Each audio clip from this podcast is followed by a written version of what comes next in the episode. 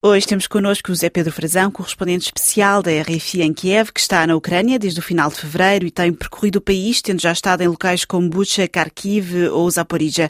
Hoje houve um novo ataque russo de grande amplitude. Temos relatos de que em Kiev, onde te encontras neste momento, 40% das casas ficaram sem aquecimento devido a este ataque. É assim? É assim mesmo, Catarina. A Rússia desencadeou esta madrugada uma vaga de mísseis sobre diversas cidades ucranianas. Tudo indica que os alvos eram sobretudo infraestruturas energéticas, mas foram também atingidas as zonas residenciais. Praticamente todas as cidades foram atacadas esta madrugada. Há relatos de explosões em praticamente todas as eh, cidades ucranianas. Significa um ataque de larga escala através de diversos tipos de engenhos, desde mísseis balísticos até os chamados drones kamikazes que foram lançados sobre diversas cidades ucranianas. Eu destacaria aqui três ou quatro uh, factos em relação à capital Kiev. Parte da cidade tem estado sem eletricidade nas últimas horas. Uh, o ataque uh, russo foi desencadeado por diversas formas ao longo da madrugada, mas na verdade apenas um míssil uh, conseguiu furar, digamos, a barreira antiaérea estabelecida pelos ucranianos e há registro de pelo menos três feridos aqui em Kiev, atingindo também muitos carros. A ideia era apontar para uma infraestrutura energética. Do lado antiaéreo ucraniano, uh, dizem-nos que foram interceptadas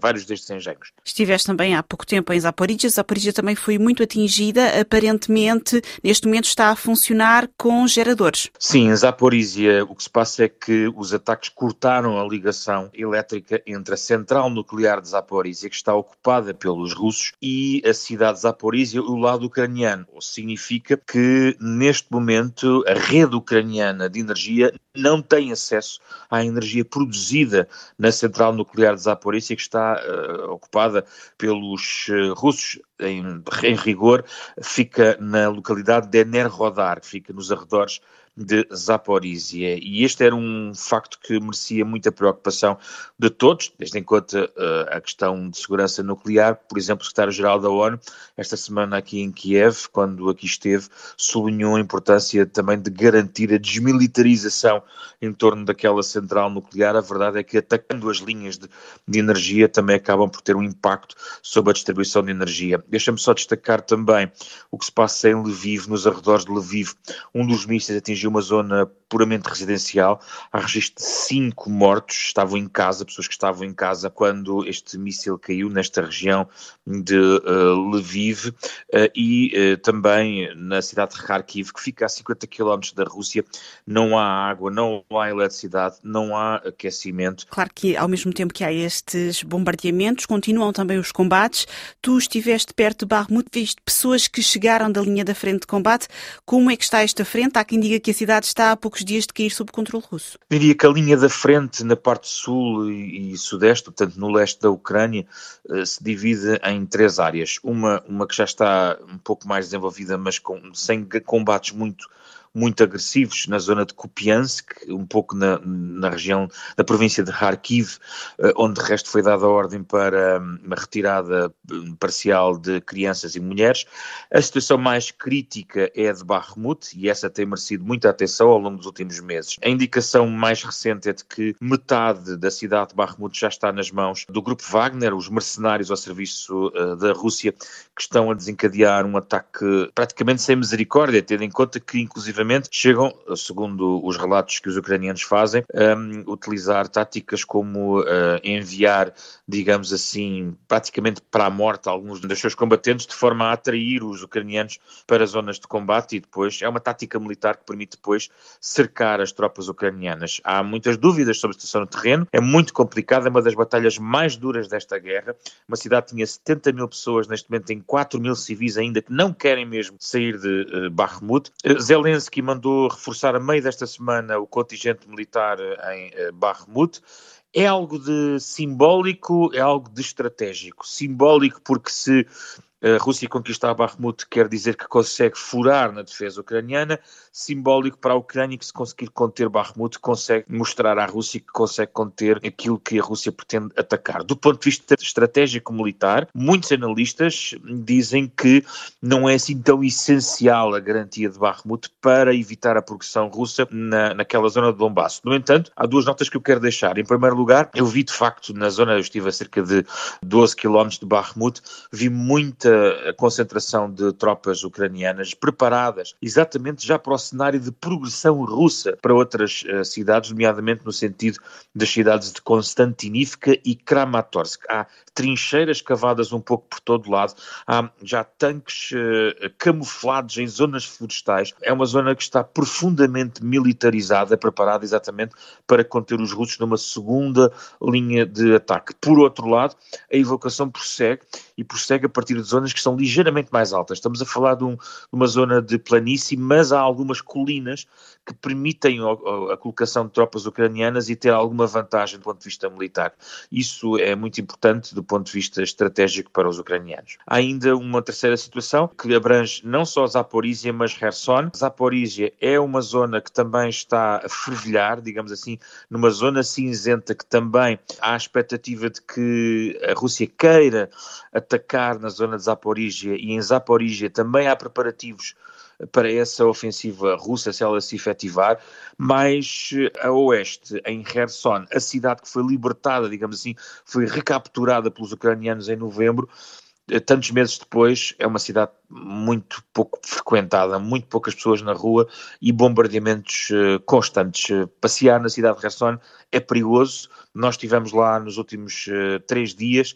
Um, é de facto uma situação muito tensa e há pessoas, ainda há muita gente que está a sair de Kherson. Do ponto de vista estratégico, Volodymyr Zelensky tem sido muito insistente a pedir armamento ao estrangeiro. Até que ponto é que este armamento é importante e o, e o que é que falta? O que é que falta no terreno? Sim, a Ucrânia, e eu tive a oportunidade de falar com um membro do gabinete de Zelensky nas últimas horas, a Ucrânia uh, pensa que esse armamento é essencial para não apenas conter a ofensiva russa, que esperam ainda ser mais agressiva nas próximas semanas, mas sobretudo desencadear até uma contraofensiva, porque os ucranianos querem mesmo reconquistar um, as províncias ocupadas do Donbass, ou seja, de Luhansk e Donetsk, e também chegar à, Crimeia. Isso é muito claro do ponto de vista ucraniano. Uh, a Ucrânia, as suas fronteiras terminam exatamente na fronteira da Crimeia com a Rússia, portanto, incluindo a Crimeia.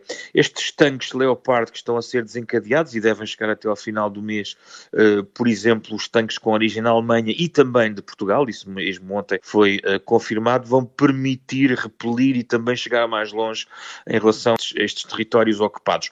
Há uma questão militar em aberto que diz respeito aos caças F-16. É uma situação mais sensível porque é preciso um conjunto de treinos específicos para, piloto, para os pilotos da Força Aérea uh, Ucraniana e esses aparelhos não existem também na Ucrânia. Isso significaria uma vantagem muito substancial para o lado ucraniano, nomeadamente se a Ucrânia quiser conquistar a curto prazo a Crimeia. É um tema muito sensível e que, digamos que depois dos tanques, é o próximo passo do ponto de vista do apoio militar estrangeiro à Ucrânia.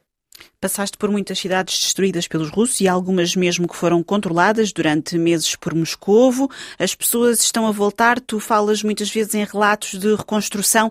Qual é que é o grau de normalidade de vida nestas cidades? Depende de algumas das cidades. Há cidades de onde ainda estão a sair pessoas. Acabei de referir Kherson. Há pessoas que estão a sair de Kherson a movimentarem-se para uma cidade que fica a 50 km que se chama Mykolaiv, que também é portuária. Mas, por exemplo, Mykolaiv, que tem estado, enfim, um pouco mais calma depois de ter estado vários meses muito sujeita a bombardeamentos aéreos, vive agora um regresso de pessoas. Mas o problema é um problema económico. Por exemplo, em Mykolaiv, o porto está parado e todas as, uh, uh, digamos, as empresas, as indústrias, atiraram para o desemprego todas aquelas pessoas. Há um grave problema de desemprego. Por isso, por exemplo, esta semana o secretário-geral da ONU quando veio aqui a Kiev tentar forçar a renovação do acordo sobre exportação de cereais ucranianos, foi confrontado com a posição ucraniana de incluir o porto de Mykolaiv no acordo de exportação do Mar Negro, que neste momento abrange sobretudo o porto de Odessa.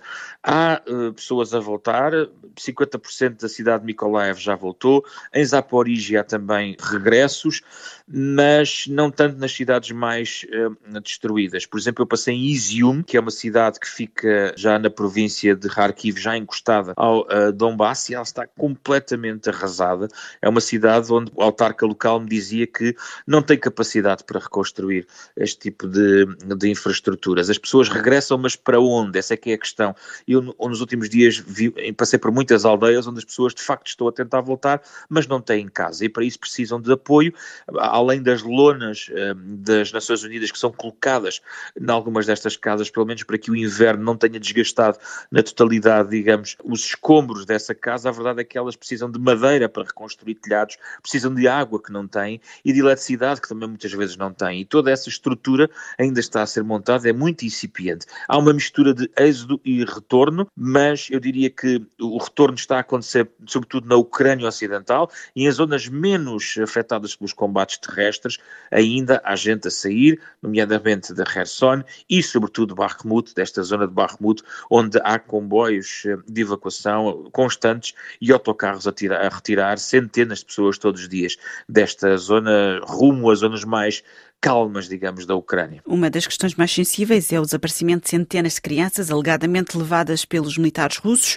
Esta é uma situação que conseguiste verificar no terreno? Essa é uma das questões mais sensíveis e uh, não há propriamente uma informação consistente do ponto de vista uh, numérico. Do ponto de vista oficial, segundo a Procuradoria-Geral uh, Ucraniana, cerca de 400 pessoas estão dadas, 400 crianças estão dadas como desaparecidas. Esta é a informação oficial oficial. No entanto, as, próprias, as mesmas autoridades já deram um, um número que poderá chegar aos, às 6 mil uh, crianças ucranianas. São crianças que foram levadas, sobretudo, das zonas uh, agora ocupadas pela Rússia no leste da Ucrânia, levadas para uh, alguns campos humanitários. A Rússia diz que se tratou de uma operação humanitária da sua parte, desconhece o paradeiro de algumas destas crianças. Eu pude observar no terreno, em zonas ocupadas, que efetivamente os soldados russos, em algumas movimentações, eram acompanhados ou traziam consigo algumas as crianças que iam recolhendo, mas não conseguiram levar eventualmente todas as que queriam. Eu estive, por exemplo, há dois dias numa aldeia eh, ocupada pelos russos na, nos arredores de Kherson, onde a igreja eh, greco-católica local escondeu crianças uh, da, da vista dos russos para que elas não fossem levadas ou que esse cenário não acontecesse. Mas sabemos, pelos relatos que eu recebi que efetivamente algumas dessas crianças, não em grande número, eh, isto depende consoante as zonas, mas não em grande número ali, eh, foram levadas eh, para locais, aparentemente a Rússia. Há um processo de tentativa de localização das crianças. Há algumas organizações não governamentais atuando aqui locais na Ucrânia, particularmente em Kiev, estão ligadas à Procuradoria-Geral da Ucrânia e também às Nações Unidas. Quando eu procuro informação junto às Nações Unidas sobre este tema, dizem-me que é um tema demasiado sensível, que não podem dar grandes informações neste momento, dando de entender, e isto é uma suposição baseada na atuação da ONU nos últimos 12 meses, dando a entender que poderá haver aqui algum esforço negocial que a ONU pode estar a desenvolver também neste domínio para tentar garantir o regresso de crianças. Obrigada, obrigada José Pedro Frazão, correspondente especial da RFI em Kiev, que está na Ucrânia desde o final de fevereiro e tem percorrido o país relatando o que se passa no terreno um ano depois da invasão russa.